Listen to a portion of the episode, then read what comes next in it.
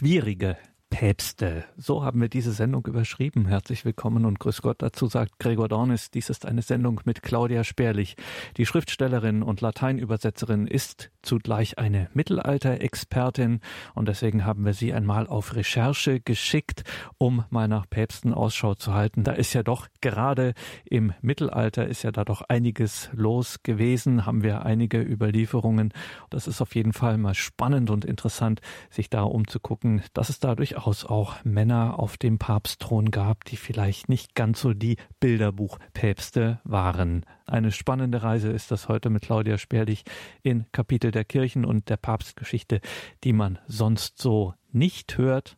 Claudia Sperlich vom Blog Katholisch Logisch mit einem etwas anderen Blick in die Papstgeschichte der ausgehenden Antike und des Mittelalters. Claudia Sperlich. Schwierig ist das Papstamt immer, zuweilen aber ist es auch sein Inhaber. Nicht zu vergessen die je nach Zählung 40 bis 41 Gegenpäpste, der letzte, Felix V., starb 1449. In den Augen kulturkämpferischer Hobbypsychologen des 19. Jahrhunderts und bis in unsere Zeit ist das Papstamt generell schlecht, Katholiken sind wahnsinnig, neurotisch, dumm. Ein besonders hässliches Beispiel ist Otto von Korwins Pfaffenspiegel, erschienen 1845.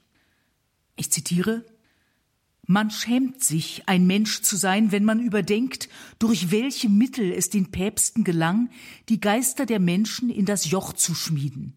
Der grobe Betrug, der nichtswürdigste Eigennutz lagen so klar und offen da, dass es fast unbegreiflich erscheint, wie sie nicht auf der Stelle und selbst von dem Dümmsten erkannt wurden, besonders da die Pfaffen sich nicht einmal große Mühe gaben, ihr Tun und Treiben zu verbergen. Mit der schamlosesten Frechheit wurde die dummgläubige Christenheit geplündert, denn Geld, Geld war die Losung Roms. Scharen feister Mönche und Nonnen mästeten sich von dem sauer erworbenen Sparpfennig der Armen, die umso mehr bereit waren, die Koffer der Pfaffen zu füllen, weil es ihnen hier auf Erden so schlecht ging und sie sich doch wenigstens nach dem Tode ein bequemes Plätzchen sichern wollten.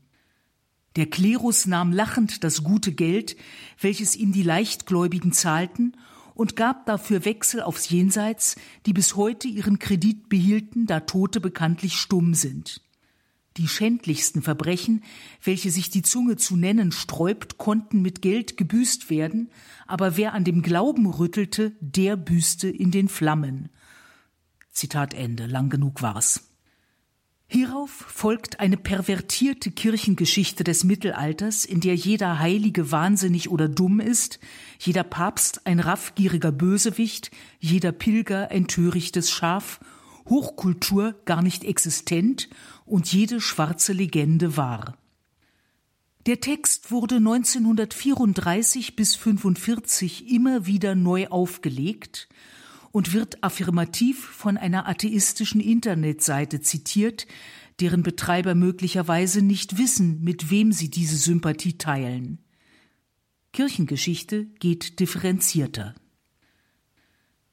Die ersten 36 legitimen Päpste, Petrus bis Julius I., gestorben 352, wurden heilig gesprochen. Danach dünnt das Papsttum ein wenig aus bezüglich anerkannter Heiligkeit, vermutlich weil die Krone des Martyriums nicht mehr so leicht zu erringen war. Insgesamt wurden 81 legitime Päpste heilig und neun selig gesprochen, was bei mittlerweile 266 Päpsten bedeutet, ein Drittel. Es gibt keinen anderen Beruf mit einer so hohen Wahrscheinlichkeit, zur Ehre der Altäre erhoben oder zumindest legitim kultisch verehrt zu werden. Aber auch in der noch illegalen Kirche der ersten 352 Jahre gab es einige Gegenpäpste. Der erste, Natalis, ist bemerkenswert, weil er bereute. Er ließ sich um 200 von Adoptionisten zum Bischof von Rom weihen. Der Adoptionismus besagt, Jesus Christus sei nicht wesenhaft Gott, sondern ein von Gott an Sohnesstatt angenommener Mensch. Vergleichbare, die Trinität ablehnende Irrlehren gab es im zweiten bis vierten Jahrhundert mehrere, und wie hartnäckig sie sind, zeigt sich an jüngeren Sekten wie den Zeugen Jehovas. Wir wissen von Natalis, andere Schreibweise Natalius, durch die Kirchengeschichte des Eusebius von Caesarea, der lebte etwa 260 bis 340. Eusebius zitiert einen namentlich nicht bekannten Autor, der gegen diese Irrlehre schreibt und erläutert, dass ihre Verfechter den Trinitätsglauben als eine Erfindung des Papstes Zephyrinus ca. 199 bis 217 darstellten. Zitat Natalius hatte sich einst von Asklepiodot und einem anderen Manne namens Theodot, einem Geldwechsler, verführen lassen. Diese beiden aber waren Schüler des Schusters Theodot, welcher von Viktor, der wie gesagt damals Bischof war, dieser Meinung oder vielmehr dieser Torheit wegen als erster von der Gemeinschaft ausgeschlossen wurde. Sie überredeten Natalius, dass er sich gegen Besoldung von monatlich 170 Denaren zum Bischof dieser Häresie ernennen lasse. Nachdem er sich so ihnen angeschlossen hatte, wurde er wiederholt vom Herrn in Gesichten gewarnt. Denn unser gütiger Gott und Herr Jesus Christus wollte nicht, dass ein Zeuge seiner eigenen Leiden außerhalb der Kirche lebe und zugrunde gehe. Da Natalius durch die Würde des Vorsitzenden und durch die die meisten verderbende Gewinnsucht berückt, jene Gesichte wenig beachtete, wurde er schließlich von heiligen Engeln die ganze Nacht hindurch gegeißelt und heftig gepeinigt, so dass er sich, als er am Morgen aufgestanden war, mit einem Sacke bekleidet und mit Asche bestreut, eiligst unter Tränen dem Bischof Zephyrin zu Füßen warf. Nicht nur vor dem Klerus, sondern auch vor den Laien fiel er nieder und erweichte durch seine Tränen die gütige Kirche des barmherzigen Christus. Nach vielen Bitten und nach Vorzeigung der Striemen, welche ihm die Geißelung verursacht hatte, wurde er unter sorgfältiger Prüfung in die Gemeinschaft aufgenommen. Soweit Eusebius. Damit ist der erste Gegenpapst vom heiligen Papst Zephyrinus rehabilitiert und mit Rom versöhnt. Er starb vermutlich als einfacher Priester. Zephyrini rechtmäßiger Amtsnachfolger war Calixtus I. 217 bis ca. 222. Aber Hippolytos von Rom hatte sich Hoffnungen auf das Papstamt gemacht. Er war ein bedeutender Autor, von ihm stammen eine Weltchronik, exegetische, dogmatische und kirchenrechtliche Schriften, eine Schrift gegen Heretiker und, am wichtigsten, die Traditio Apostolorum, die Überlieferung der Apostel, in der unter anderem das eucharistische Hochgebet zitiert wird. Allerdings ist es möglich, dass letztere ihm nur zugeschrieben wird. Unsicher ist auch, ob Hippolytos tatsächlich ein Gegenpapst war oder nur gern Papst geworden wäre. Es gibt dazu widersprüchliche Aussagen, vor allem gibt es keine Streitschriften der betroffenen Kirchenmänner, was für ein Schisma untypisch ist, ja, es lässt sich in jener Zeit überhaupt kein Schisma nachweisen, nur eine Menge Streit. Andererseits ist die Annahme, er sei von 217 bis 235 Gegenpapst gewesen, zu spannend, um sie zu ignorieren. 217 bis 222 war der rechtmäßige Papst Calix I. Ihm folgte Urban I. 222 bis 230 und diesem Pontianus 230 bis 235. Es heißt, unter Pontianus wurden die Streitigkeiten mit den Anhängern des Hippolytos so schwer, dass die heidnische Regierung eingriff und Papst wie Gegenpapst 235 nach Sardinien zur Zwangsarbeit ins Bergwerk verbannte. Hier sollen die Kontrahenten, nun Leidensgenossen, sich endlich versöhnt haben und starben beide noch im selben Jahr. Damit sind beide Märtyrer. Hippolytos, Kirchenschriftsteller gegen Papst Märtyrer. Was macht die Kirche mit so einem? Angesichts seines versöhnten und heroischen Endes sprach sie ihn als einzigen unter allen Gegenpäpsten heilig. Das Martyrium des Hippolytus wurde später legendär schauerlich ausgeschmückt, angeblich wurde er von Pferden gevierteilt, was ihn durch eine nur scheinbar schwarzhumorige Assoziationskette zum Schutzpatron der Pferde macht. Tatsächlich ist der frühmittelalterliche Gedankengang wohl, durch Pferde hat Hippolytos die Märtyrerkrone erlangt, also muss er Pferden besonders zugetan sein.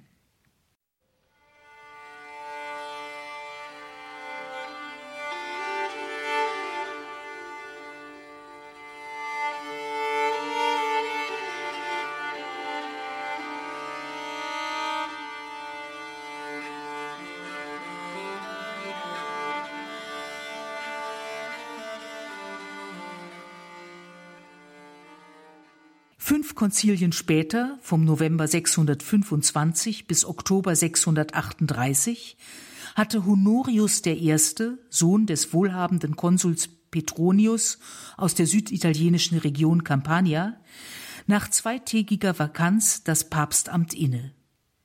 300 Jahre vorher, am 14. September 335, hatte Bischof Makarios dem Volk in der brandneuen Grabeskirche in Jerusalem das Kreuzesholz gezeigt und zur Verehrung dargereicht.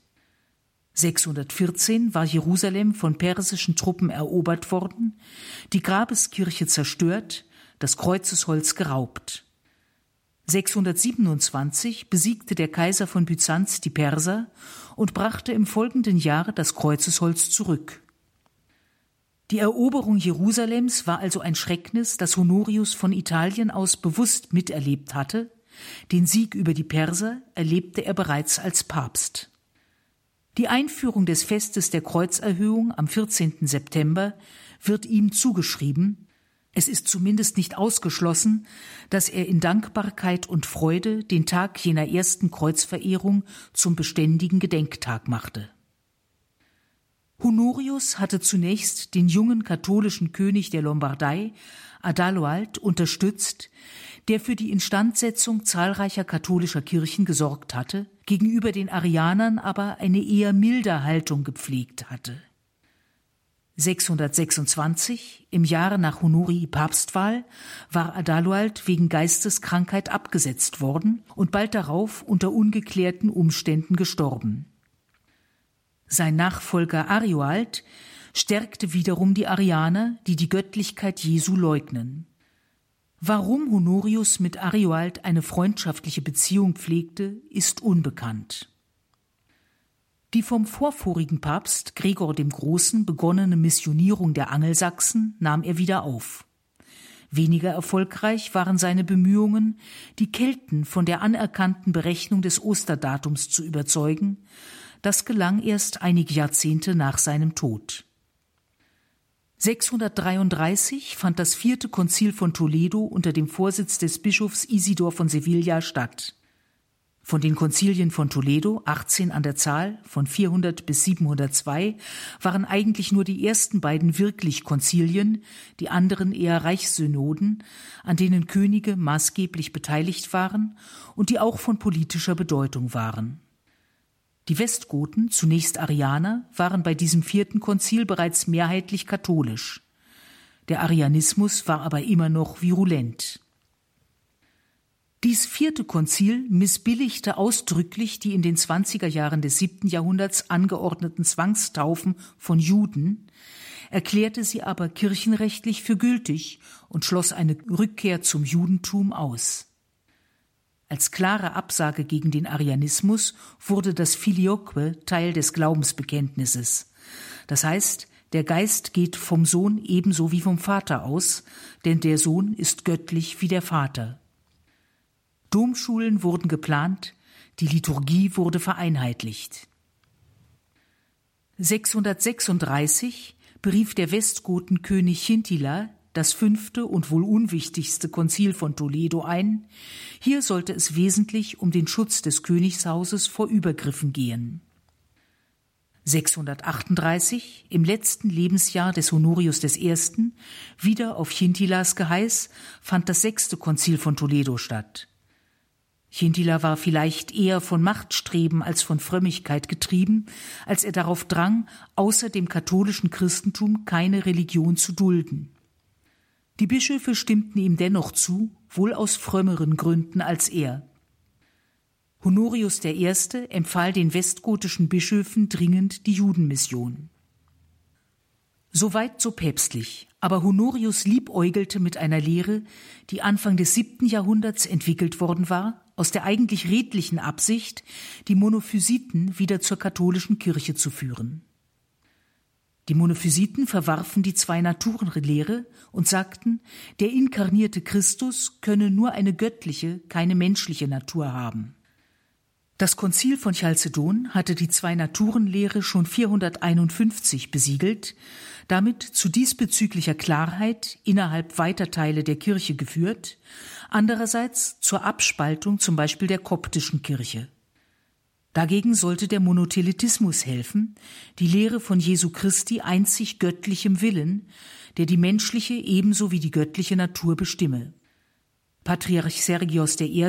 von Konstantinopel wollte durch diese Lehre zur Versöhnung mit den Monophysiten gelangen und schrieb an Honorius. Sergios sprach in der Frage, ob Jesus Christus nur göttlichen oder auch menschlichen Willen gehabt habe, von einem Streit um Worte und riet, keine diesbezügliche Position zu dogmatisieren. Es sei ja klar, dass Christus das fleischgewordene Wort ist, Schließlich bat er Honorius um Stellungnahme. Honorius gab dies Schreiben erst dem Abt Johannes und dann dem Diakon Sericus, die beide in seinem Namen, handschriftlich von ihm bestätigt, Antworten schrieben.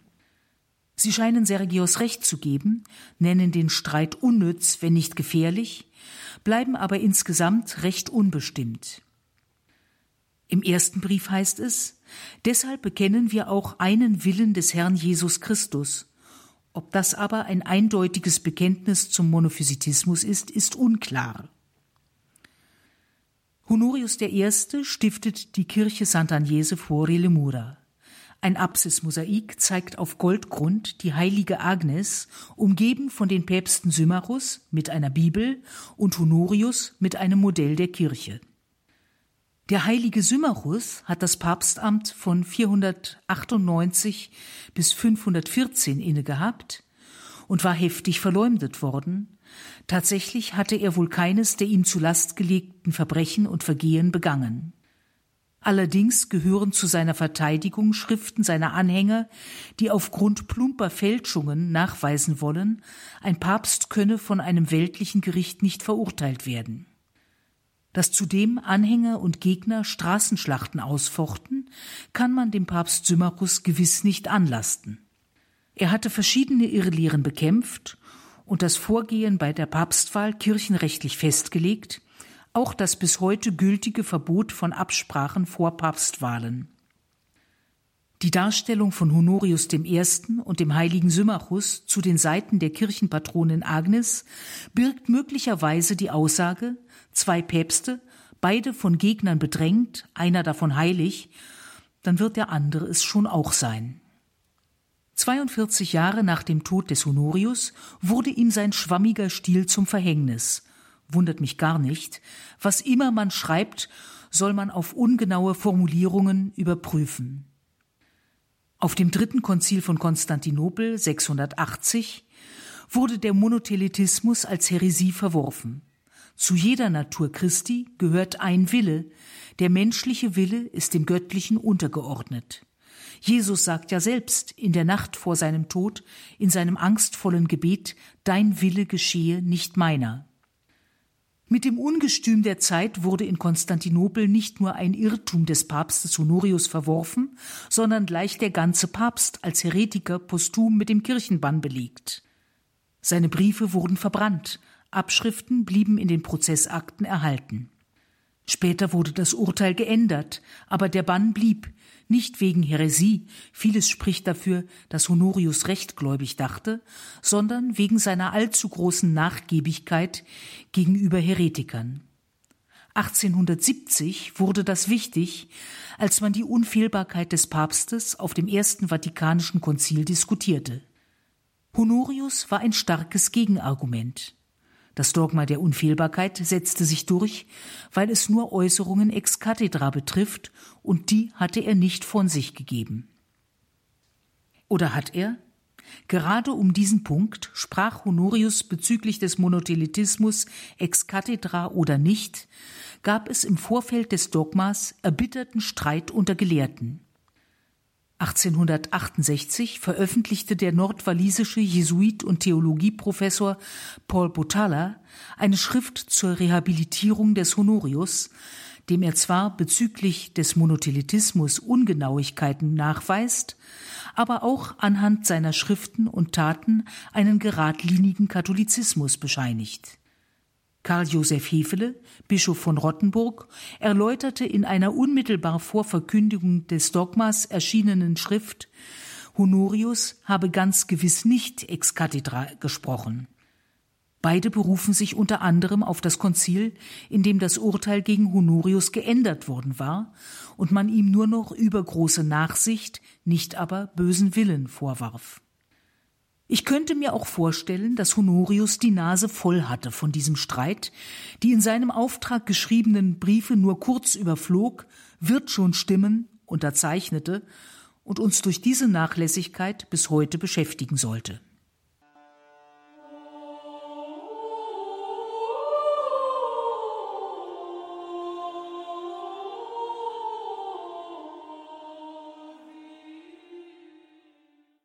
Überspringen wir gut 300 Jahre. Der römische Langobardenspross Octavian von Spoleto war Machtstreben aus seiner Familie gewohnt. Sein Großvater Albrecht I. hatte das Geschlecht der Tusculaner begründet, die zwei Jahrhunderte lang die Macht in Rom haben sollten. Marozia, Octavians Großmutter, hatte sich zur Senatrix von Rom ernannt und beherrschte den Stadtstaat und de facto auch den Kirchenstaat. Aus einer Verbindung mit Papst Sergius III. von drei unabhängigen zeitgenössischen Quellen bestätigt, also vermutlich nicht bloß ein Gerücht, ging der Sohn Johannes hervor, der auf Marozias Betreiben von 931 bis 935 als Johannes der Elfte Papst war. Auch die drei Päpste vor ihm, Johannes X., Leo VI., Stephan VII., waren von Marozia abhängig gewesen, Johannes X. vermutlich als Geliebter ihrer Mutter Theodora, von der er wahrscheinlich eine Tochter gleichen Namens hatte. Auf Marozia wurde bereits zu ihren Lebzeiten das Wort Pornokratie geprägt. Die Tusculaner sollten in der Zeit von 931 bis 1059 sieben Päpste und einen Gegenpapst stellen, vier Johannese und vier Benedikte. Sie alle passen in die Rubrik schwierige Päpste. Ich beschränke mich auf zwei von ihnen, um den Rahmen dieses Vortrags nicht zu sprengen und noch anderen schwierigen ihren Raum zu gönnen. Octavians Vater, Albrecht II., hatte die Gewohnheit, Papstwahlen zu betreiben. Dies war schon die fünfte, die nach seinem Willen ausging. Octavian wurde im Dezember 955 auf Betreiben seines Vaters als Teenager zum Papst gewählt oder vielmehr ernannt. Als Johannes Zwölfte hatte er das Papstamt acht Jahre lang inne. Es ist nicht sicher, ob er überhaupt zum Klerus gehörte, eine irgendwie fundierte religiöse Bildung hatte er jedenfalls nicht. Seine Wahl zum Papst diente wohl ausschließlich machtpolitischen Zielen. Im Liber Pontificalis, dem mittelalterlichen Verzeichnis der Päpste von Petrus an, heißt es über ihn Totam vitam suam in adulterio et vanitate duxit. Er brachte sein ganzes Leben in Ehebruch und Eitelkeit zu. Ein unerfahrener, verwöhnter junger Draufgänger als Papst, das kann nicht gut gehen. Als Teile des damals sehr großen Kirchenstaats besetzt wurden, sah Johannes dort die päpstliche Rechtsprechung gefährdet. Er rief König Otto zu Hilfe und versprach ihm im Gegenzug die Kaiserkrone. Otto half und wurde Kaiser. Johannes brach seinen Treueeid und verbündete sich mit Adalbert, einem der Gegner, gegen den er Otto zu Hilfe gerufen hatte und der seinerseits von den Sarazenen unterstützt wurde. Im November 963 berief Kaiser Otto eine Synode ein, um den Papst abzusetzen. Dreizehn Kardinäle waren anwesend, die Mehrheit der Kardinäle war aber bei Johannes. Die Vorwürfe gegen den Papst lauteten liturgische Verfehlungen, die Ordination eines Diakons in einem Stall, dann die Erhebung eines Zehnjährigen zum Bischof von Todi, Bischofserhebungen gegen Geld, Sakrilegien und Ehebrüche, dann das Tragen von Waffen, Jagdleidenschaft, Blendung seines Taufpaten Benedikt, Mord an dem Kardinalssubdiakon Johannes, diabolische Zaubertränke, Anrufung heidnischer Gottheiten während des Würfelspiels, Missachtung kanonischer Gebetszeiten, Übergehen des Kreuzzeichens. Auch gab es Briefe, die angeblich die Ungarn, statt sie zu missionieren, zum Widerstand gegen Otto aufwiegeln sollten. Adalbert und Papst Johannes flohen mit dem Kirchenschatz. Johannes wurde dreimal zum Erscheinen vor der Synode und zur Stellungnahme aufgefordert, weigerte sich aber und ließ nur verlauten, die Briefe seien Fälschungen. Nur zwei päpstliche Legaten wurden festgesetzt, von denen die lahme Ausrede stammt, Johannes sei halt noch jung. Am 4. Dezember 963 wurde Papst Johannes XII. auf Kaiser Ottos Klage hin durch Beschluss der Synode abgesetzt.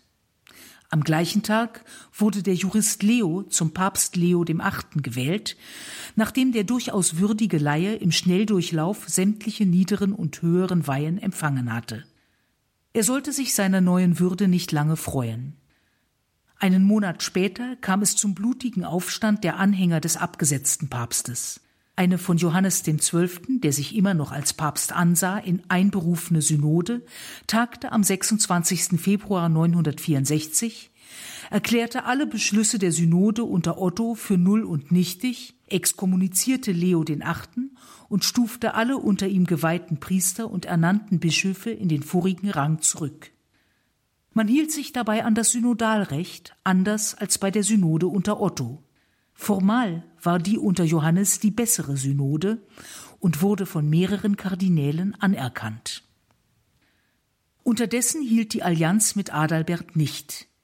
Nun versuchte Johannes, Ottos Gunst zurückzugewinnen, der aber nicht darauf einging. Mitte Mai 964 starb Johannes, einem zeitgenössischen Bericht zufolge ohne Empfang der Sakramente während eines Ehebruchs an einem Schlaganfall. Später wurde kolportiert, er sei von dem gehörnten Ehemann aus dem Fenster geworfen worden. Leo der Achte hatte während des Aufstandes bei Otto Zuflucht gefunden. Nun wählten die Anhänger des verblichenen Johannes am 22. Mai 964 einen neuen Papst, den gebildeten und wohl um Ausgleich bemühten Benedikt V. Aber schon vier Wochen später wurde der von Ottos Truppen gefangen gesetzt und Ende Juni durch eine neue Synode, wiederum von Otto einberufen, abgesetzt, zum Diakon degradiert und nach Hamburg verbannt. Er bekannte sich schuldig und nahm das Urteil an. Leo VIII. wurde wieder auf den Papstthron gehoben, starb aber bereits im März des folgenden Jahres. Benedikt V. erreichte Hamburg im Juli 965. Kurz darauf starb auch er. Im Oktober wurde Johannes der 13. zum Papst gewählt, unter dem wieder so etwas wie Ordnung einkehrte. Doch sollte es bis zum nächsten Gegenpapst keine zehn Jahre dauern. Benedikt VI als Sohn eines Mönches vermutlich mit solider theologischer Bildung ausgestattet, wurde im September 972 zum Papst gewählt, aber möglicherweise, weil man die kaiserliche Bestätigung abwarten wollte, erst Anfang 973 geweiht. Im Mai starb Kaiser Otto I. und Benedikt verlor damit eine starke Unterstützung gegen die Crescentier, die auch gerne einen Papst gestellt hätten. Unter der Führung eines Bruders des vorigen Papstes setzten sie ihn ab, sperrten ihn auf der Engelsburg ein und erhoben Bonifatius den Siebten zum Gegenpapst.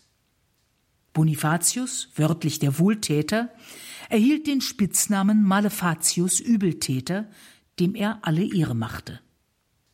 Er bestach im folgenden Jahr einen Priester, der gemeinsam mit seinem Bruder den gefangenen Papst ermordete. Inzwischen gab es wieder einen Kaiser Otto II. und auf dessen Betreiben auch wieder einen Papst Benedikt VII. Der exkommunizierte den Gegenpapst. Er war ein guter Oberhirte, förderte die cluniazensischen Reformen und die Missionierung der Slawen und kämpfte gegen die Simonie.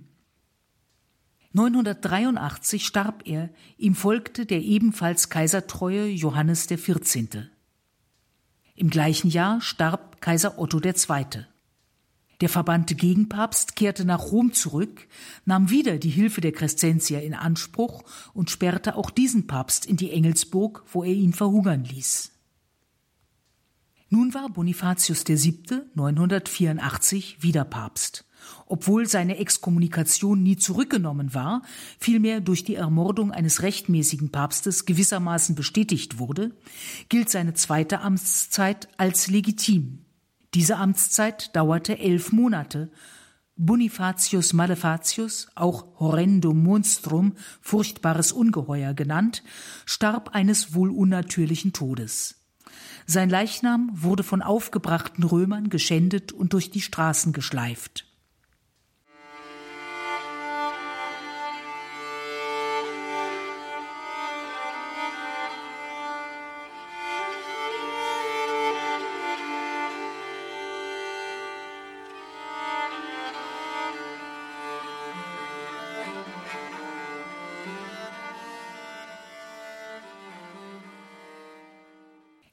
Theophylakt, Graf von Tusculum, wurde 1032, zwei Tage nach dem Tod seines Onkels, dem Papst Johannes dem 19., gewählt und hieß fortan Benedikt IX.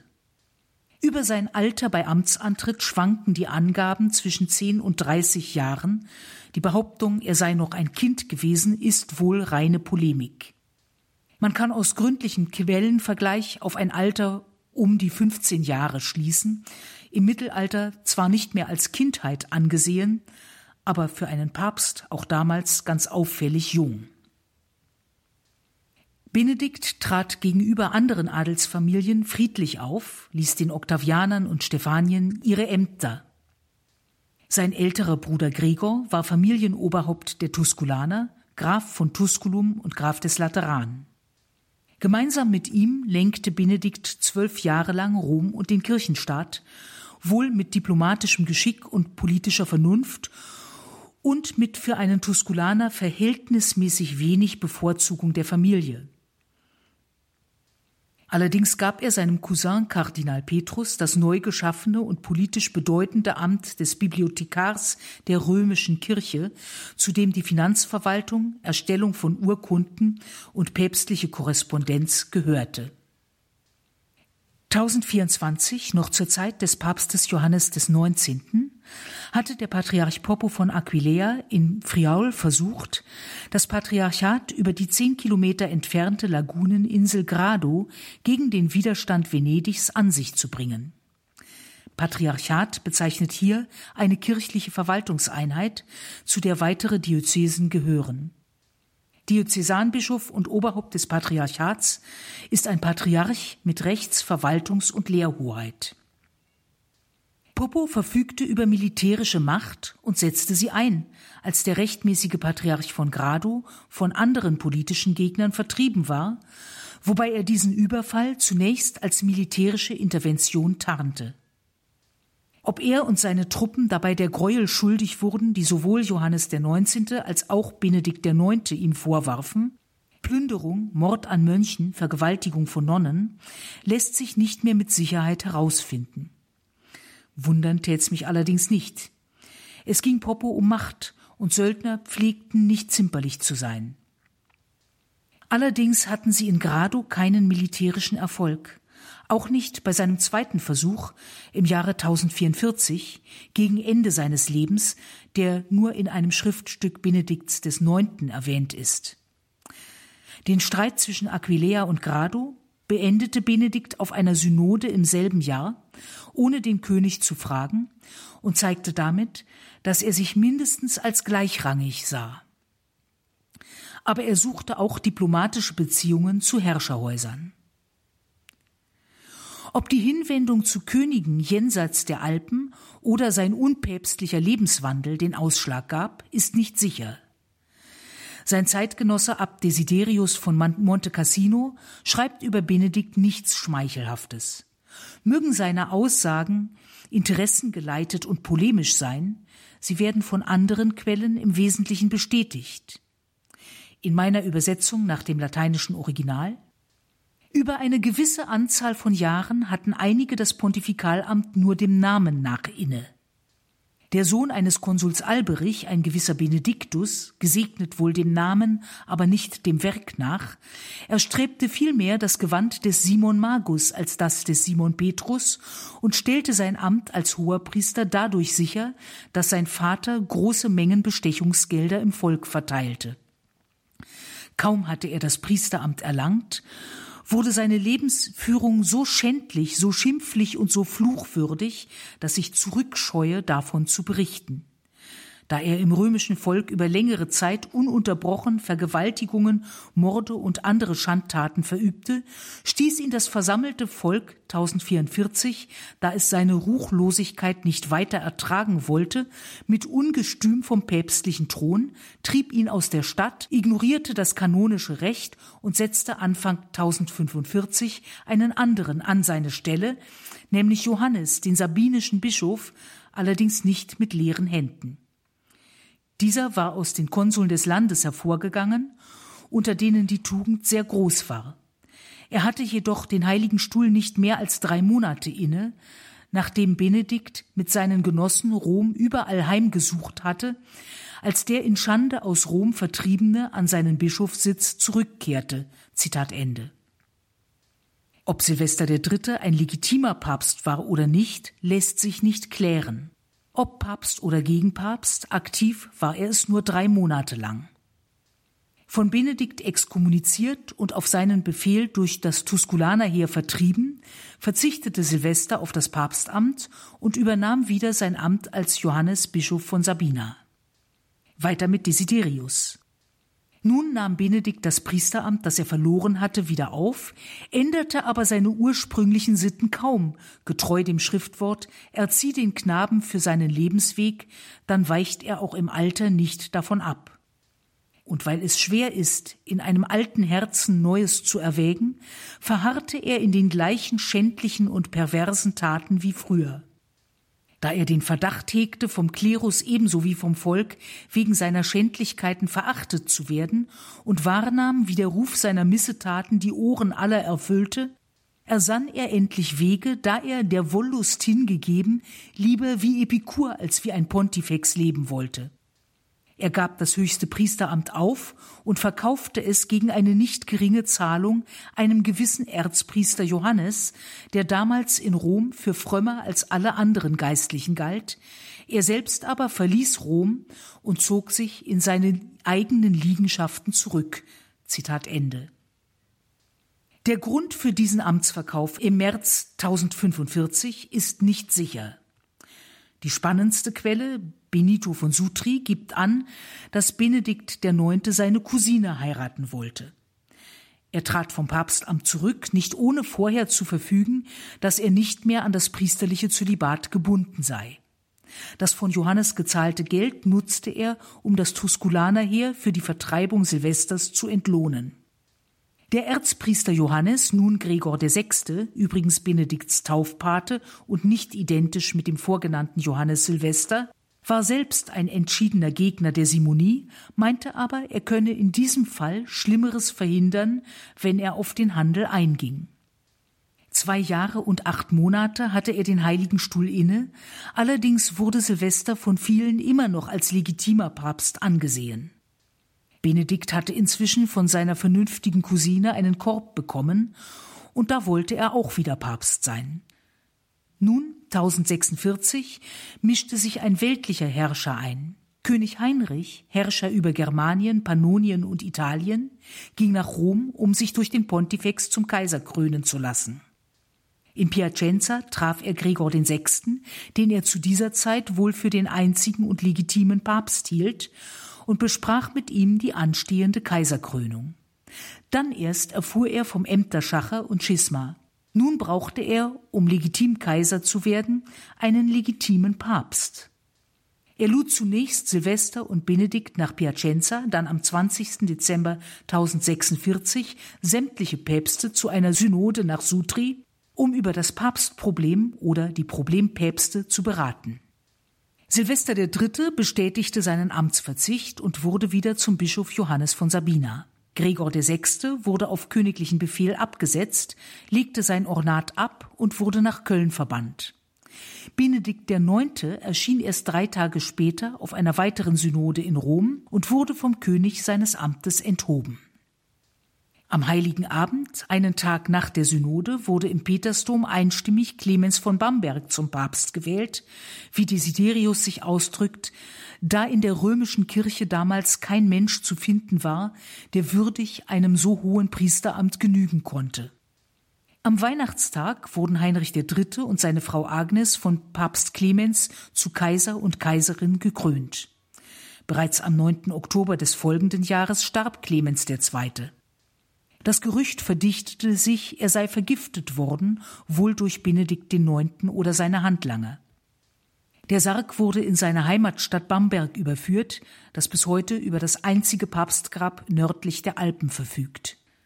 1943 wurde der Sarkophag geöffnet und der Leichnam gerichtsmedizinisch untersucht. Man stellte eine hohe Menge Blei fest. Beweisen lässt sich damit nichts, aber das Gerücht um die Vergiftung des Papstes gewinnt an Plausibilität. Kaum war der Papstthron wieder vakant, meldete Benedikt wieder Ansprüche. Unterstützt wurde er vom Markgrafen von Tuscien. Kaiser Heinrich sah den Tusculaner nicht gern in dessen Lieblingsamt. Er drohte mit einem Feldzug. Bonifatius Markgraf von Canossa wollte sich nicht mit dem Kaiser anlegen und entzog dem immer mal wieder Papst seine Unterstützung. Der zog sich wieder in seine Liegenschaften zurück. Der Kaiser setzte Bischof Popo von Brixen ein, nicht identisch mit dem vorgenannten Popo von Aquileia, dem als Papst Damasus 24 Tage Pontifikat vergönnt waren. Er starb vermutlich an der Malaria, allerdings gab es Gerüchte über Vergiftung. Benedikt lebte ja noch. Aber Damasi Amtsnachfolger war nicht Benedikt, sondern Leo IX., etwas über fünf Jahre lang Papst mit klarer Kante, der das morgenländische Schisma einleitete, entschieden gegen Simonie und Priesterehe vorging und gleich nach seinem Tode als Heiliger verehrt wurde. Benedikt IX., inzwischen wieder Theophylakt von Tusculum, versuchte noch mehrmals den Papstthron zu erklimmen aber auf Leo IX. folgte im April 1055 Viktor II. und im gleichen Jahr starb Theophylakt Benedikt in der Abtei Santa Maria di Grottaferrata, die wenige Jahrzehnte zuvor von einem Tusculaner Graf gestiftet worden war. Auf der Internetseite der Abtei wird Benedikt IX. schamhaft verschwiegen.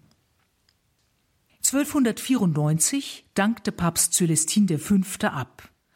Celestin war Einsiedler gewesen, dann Benediktinerprior und stand im Ruf der Heiligkeit. Er wurde tatsächlich schon zehn Jahre nach seinem Tode heilig gesprochen und ist Schutzpatron der Buchbinder. Seine Wahl hatte der 85-Jährige zunächst nicht angenommen, war aber umgestimmt worden. Auch als Papst bewohnte er eine für ihn errichtete hölzerne Mönchszelle. Er hoffte auf eine Rückbesinnung der Kirche, auf eine wiederum arme und bescheidene Kirche. Seine einfache Art, seine nicht besonders große Bildung waren für das Amt des Priors gut genug gewesen, aber das Papstamt überforderte den alten Mann.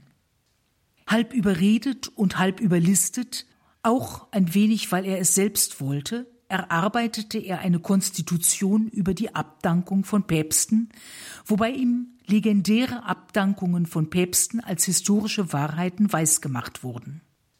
Sein Nachfolger wurde Benedetto Caetani als Bonifatius Achte. Mit dieser Namenswahl und Zählung bestätigte der neue Papst die Legitimität Bonifatii VII. Man erinnere sich, der, der erst Gegenpapst war und im zweiten Anlauf auch nicht so ganz legitim.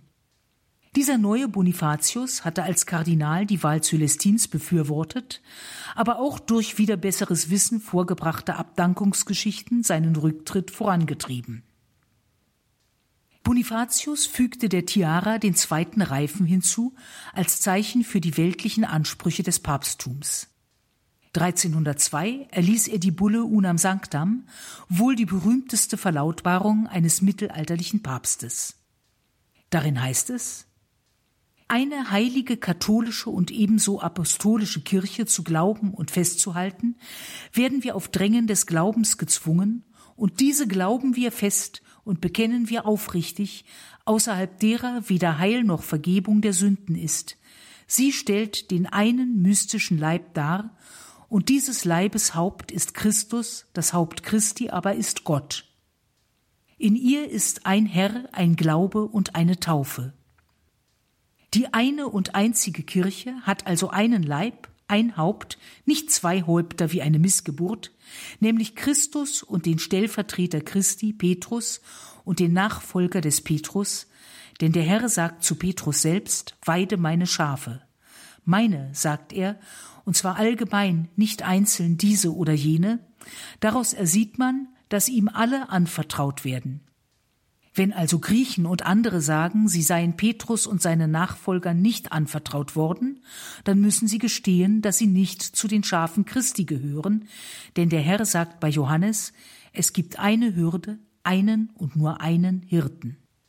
Durch die Aussagen der Evangelien werden wir belehrt, dass in dieser ihrer Gewalt zwei Schwerter sind, nämlich das geistliche und das zeitliche. Beide also sind in der Gewalt der Kirche, nämlich das geistliche Schwert und das materielle. Jedoch ist dieses für die Kirche, jenes aber von der Kirche zu handhaben. Jenes in der Hand des Priesters, dieses in der Hand der Könige und Soldaten, aber auf die Zustimmung und Duldung des Priesters hin. Diese Autorität ist aber, auch wenn sie einen Menschen verliehen wurde und durch einen Menschen ausgeübt wird, keine menschliche, sondern vielmehr eine göttliche Gewalt, die Petrus aus göttlichem Munde verliehen und ihm und seinen Nachfolgern in Christus selbst, den er als Fels bekannt hat, bestätigt wurde, als der Herr zu Petrus selbst sagte, alles, was du gebunden hast und so weiter. Wer immer sich also dieser von Gott so angeordneten Gewalt widersetzt, widersetzt sich der Anordnung Gottes. Wir erklären, sagen und definieren nun aber, dass es für jedes menschliche Geschöpf unbedingt notwendig zum Heil ist, dem römischen Bischof unterworfen zu sein. Zitat Ende. Auch führte Bonifatius das Jubeljahr ein, in dem Pilger einen vollkommenen Ablass erlangen konnten. Ausgerechnet dieser Papst wurde als Heretiker beargwöhnt. Kurz nach seinem Tod 1303 wurden die Häresievorwürfe lauter und 1310 wurde ihm der Prozess gemacht. Er hatte sich für Naturwissenschaften sehr interessiert und dazu muss auch gehört haben, dass er sich mit Alchemie beschäftigte, ein heißes Eisen. Die meisten Aussagen gegen ihn ließen sich schnell widerlegen oder zumindest als unbeweisbar ablehnen, Magie, Teufelspakt, sexuelle Beziehungen zu Hexen etc. Genau diese Vorwürfe hatte es übrigens auch gegen den 1003 verstorbenen, wissenschaftlich gebildeten Papst Silvester II. gegeben. Solche Interessen müssen damals ein ähnliches Image gehabt haben wie heute die Gentechnik. Die Prozessakten umfassten auch folgende Aussagen. Geschlechtsverkehr und die Befriedung der Naturtriebe ist so wenig ein Vergehen wie Händewaschen. Paradies und Hölle gibt es nur in dieser Welt, nicht im Jenseits. Wer gesund, reich und glücklich ist, hat das Paradies auf Erden. Alle drei Religionen und besonders das Christentum enthalten neben Wahrem viel Falsches.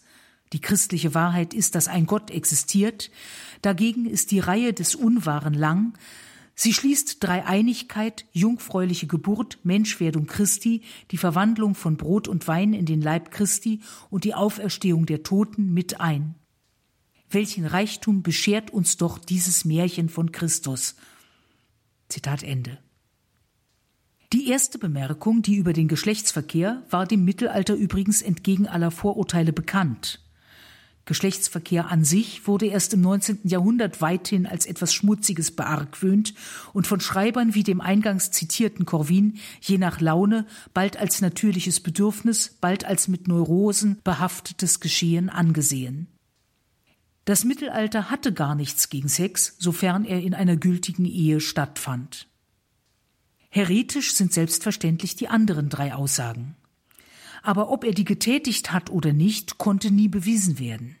Deshalb und weil Bonifatius Wirken als Papst nichts Heretisches anhaftete, er es also zumindest nie hatte merken lassen, falls er so dachte, und nicht zuletzt, weil es im Mittelalter durchaus faire Prozesse gab, blieb dieser Prozess ergebnislos. Clemens VI., bürgerlich Pierre Roger, war Papst von 1342 bis 1352. Er war Benediktinerabt gewesen, später Kanzler von Frankreich und erster Minister Philipps VI. Als Papst machte er sich einen schlechten Namen durch Nepotismus, durch seine Mätressen und durch ungeheure Verschwendung. 1343 rief er zum Kreuzzug von Smyrna auf, im Wesentlichen eine Maßnahme gegen türkische Piraten.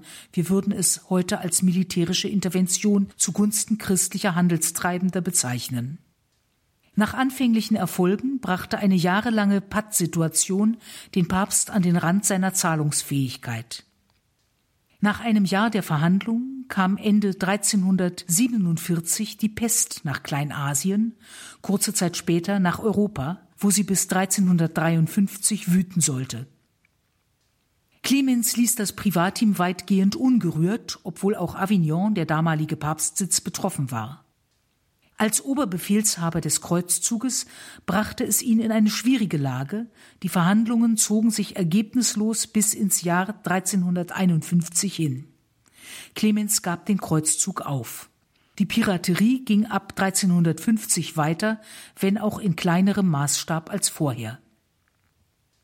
Wie so oft in Krisensituationen hielten viele die Juden für die Schuldigen, Brunnenvergifter und Pestbringer. Clemens nahm die Juden gegen diese Angriffe in Schutz, drohte ihren Verfolgern mit Exkommunikation und erklärte die häufig an Judenpogromen beteiligten Geißler zu Heretikern. 1347 hatte Cola di Rienzo, von einfacher Herkunft, aber vermutlich gebildet, sich in Rom an die Macht geputscht und eine eigene Republik nach antikem Muster ausgerufen. Das hatte zunächst tatsächlich größere Rechtssicherheit und wachsenden Wohlstand zur Folge und das komplette Überschnappen des Volksbefreiers, der sich nun Kandidat des Heiligen Geistes, Ritter Nikolaus der Gestrenge und Gnädige, Befreier der Stadt, Eiferer für Italien, Freund des Erdkreises, erhabener Tribun nennen ließ und die Steuern erhöhte. Das gefiel weder dem römisch-deutschen König Karl IV. noch Papst Clemens VI. Kolas Anhänger wurden in einer äußerst blutigen Straßenschlacht besiegt, er selbst vom Papst gebannt. 1350 rief Clemens wiederum ein Jubeljahr aus. Sieben Jahre vorher hatte er den Abstand zwischen zwei Jubeljahren von 100 auf 50 Jahre vermindert. Cola di Rienzo kehrte nach Rom zurück wurde aber schon 1352 vom König an den Papst ausgeliefert. Aber Clemens starb im selben Jahr. Sein Nachfolger Innozenz VI. wollte 1354 den immer noch populären Cola benutzen, um in Rom als Senator für Ordnung zu sorgen, doch Colas Amtsführung war tyrannisch und er wurde bald darauf hinterrücks ermordet. Boccaccio erzählt im Decamerone, entstanden zur Zeit Clemens VI., von zwei Kaufleuten, dem Christen Janot und dem Juden Abraham.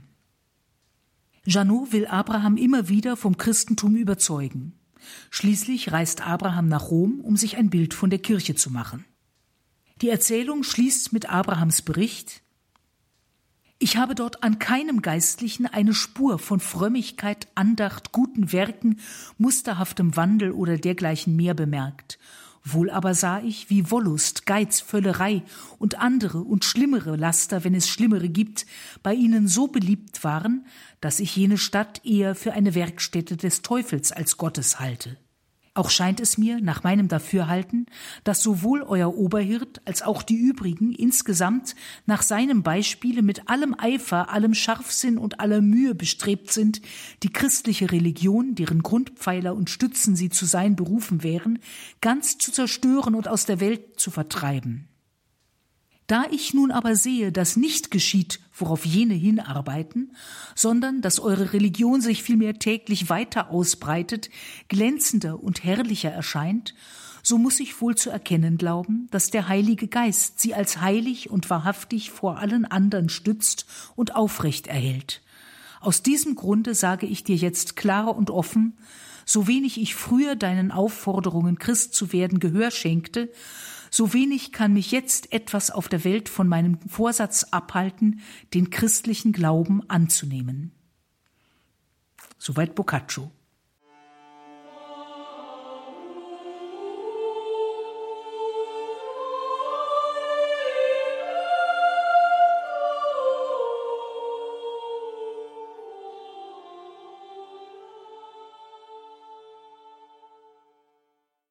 Zum letzten Papst des Mittelalters oder zum ersten der Neuzeit.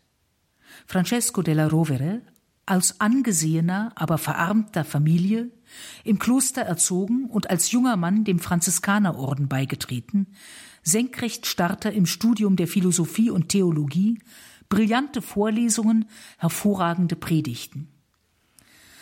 Einige Jahre lang Generalminister des Franziskanerordens, Kardinalserhebung 1467. Anschließend trat er vom Amt des Generalministers zurück, um sich der Kurie zu widmen und zahlreiche Traktate zu schreiben. Im August 1471 wurde der 57-Jährige nach dreitägigem Konklave zum Papst gewählt und nannte sich nach einem Märtyrerpapst des dritten Jahrhunderts Sixtus IV. Man hatte sich von ihm die pastorale Erneuerung der Kirche erhofft. Aber die neue Position bekam seiner Moral nicht gut. Noch im selben Jahr ernannte er zwei seiner Neffen zu Kardinälen und einen zum Oberbefehlshaber der päpstlichen Streitkräfte. Auch weiterhin besetzte er kirchliche und weltliche Ämter des Vatikan gerne mit Verwandten, verhalf seiner Sippe zu Pfründen und Erbherzogtümern. 1476 führte er das Fest Mariä Empfängnis in der Diözese Rom ein. Neu war dies Fest nicht, regional wurde es schon um 1100 gefeiert. Sixtus wollte damit nicht nur die Gottesmutter ehren, was er zeitlebens eifrig tat, sondern auch die Erörterung der theologischen Frage, ob Maria der Erbsünde unterlag oder nicht, vorantreiben. Vielleicht wäre ihm das besser gelungen, wenn er sich weniger um seine Familie gekümmert hätte und mehr um sein Amt. So dauerte es noch 370 Jahre bis zur Entscheidung. In seiner 1484 veröffentlichten Bulle Grave Nimis bestimmte er, weder Gegner noch Befürworter der Lehre von der unbefleckten Empfängnis dürften als Heretiker verurteilt werden, denn, Zitat, die apostolische römische Kirche hat die Frage noch nicht definiert.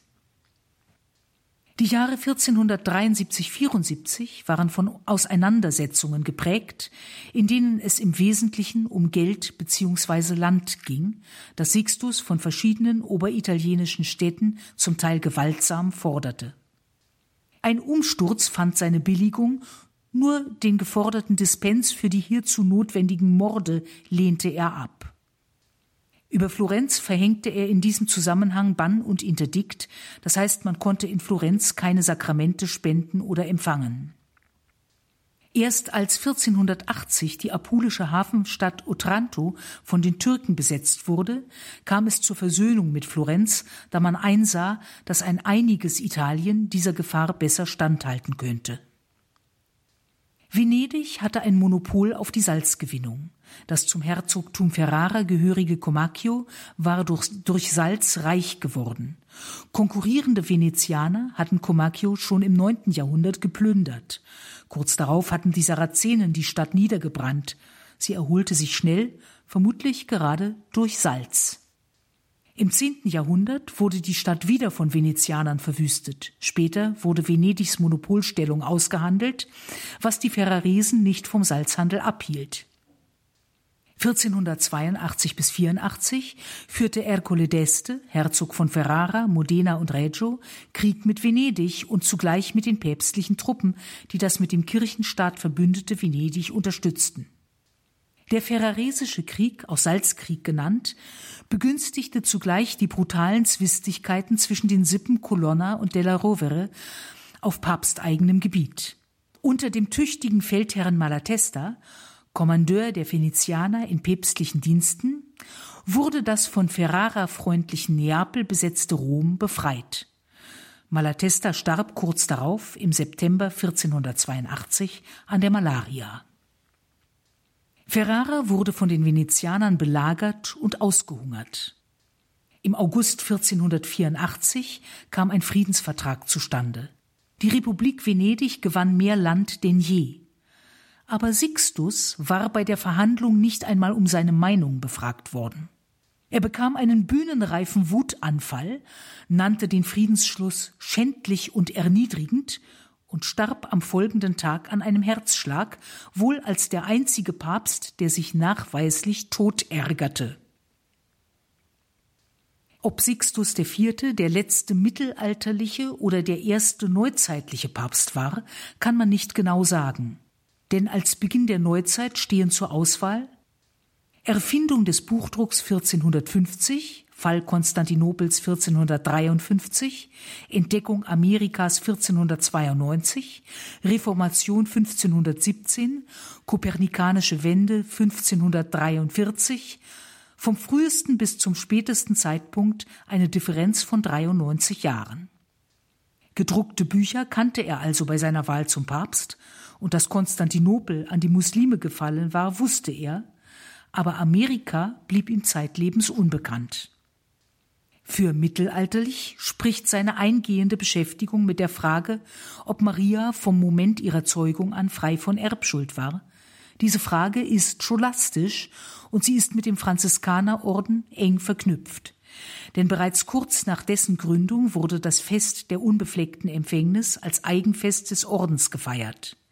Die Theologen des Hochmittelalters waren aber keineswegs einig über die Frage, ob Maria frei von Erbsünde ist oder nicht.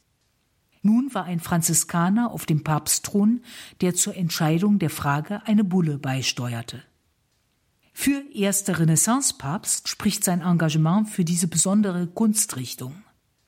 Rom wurde durch ihn zu einer Blüte der Renaissance. Nicht nur war er der Bauherr der Sixtinischen Kapelle, die übrigens der ohne Erbsünde empfangenen Gottesmutter geweiht ist. Die Vatikanische Bibliothek wäre ohne ihn nicht dieselbe. Schwierige, zwiespältige, eitle, erschreckende, verbrecherische Männer gab es auf dem Stuhl Petri. Manche hatten dabei durchaus auch hohe Verdienste. Heilig gesprochen wurden von den in meiner ganz unvollständigen Liste vorgestellten immerhin zwei. Wir müssen als Kirche damit leben, dass Gott uns mit manchen Päpsten begnadet, mit anderen prüft und dass man manchmal erst im Nachhinein erkennt, welche dieser Möglichkeiten es war, Insgesamt gilt aber immer, was die Anzahl ungewöhnlich schlechter Oberhäupter angeht, ist die Welt der Kirche weit voraus.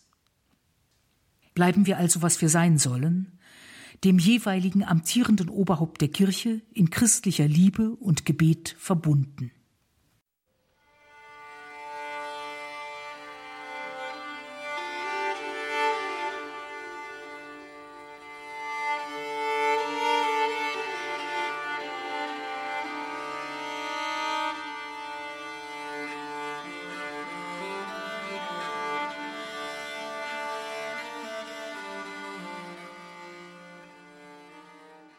In der heutigen Credo-Sendung hörten Sie Claudia Sperlich mit Geschichten von schwierigen Päpsten, so haben wir das überschrieben. Claudia Sperlich ist Lateinübersetzerin und kennt sich im Mittelalter bestens aus. Deswegen haben wir sie mal nach diesen schwierigen Päpsten gefragt. Liebe Hörerinnen und Hörer, schauen Sie unbedingt in die Details zu dieser Sendung auf horeb.org. Dort finden Sie einen Link zum Blog von Claudia Sperlich, katholisch logisch, und natürlich ihren vielen Büchern eigens herausgegriffen und hier erwähnt seien ihre Rosenkranz-Sonette, auch ihre Übersetzungen lateinischer Hymnen, ihr Hymnarium, nicht nur wärmstens empfohlen zur eigenen Lektüre, auch eine schöne Geschenkidee, zum Beispiel die Rosenkranz-Sonette von Claudia Sperlich. Hier geht es jetzt weiter mit der Reihe Nachgehört. Danke Ihnen allen fürs Dabeisein. Einen gesegneten Abend und eine behütete Nacht wünscht Ihr Gregor Dornis.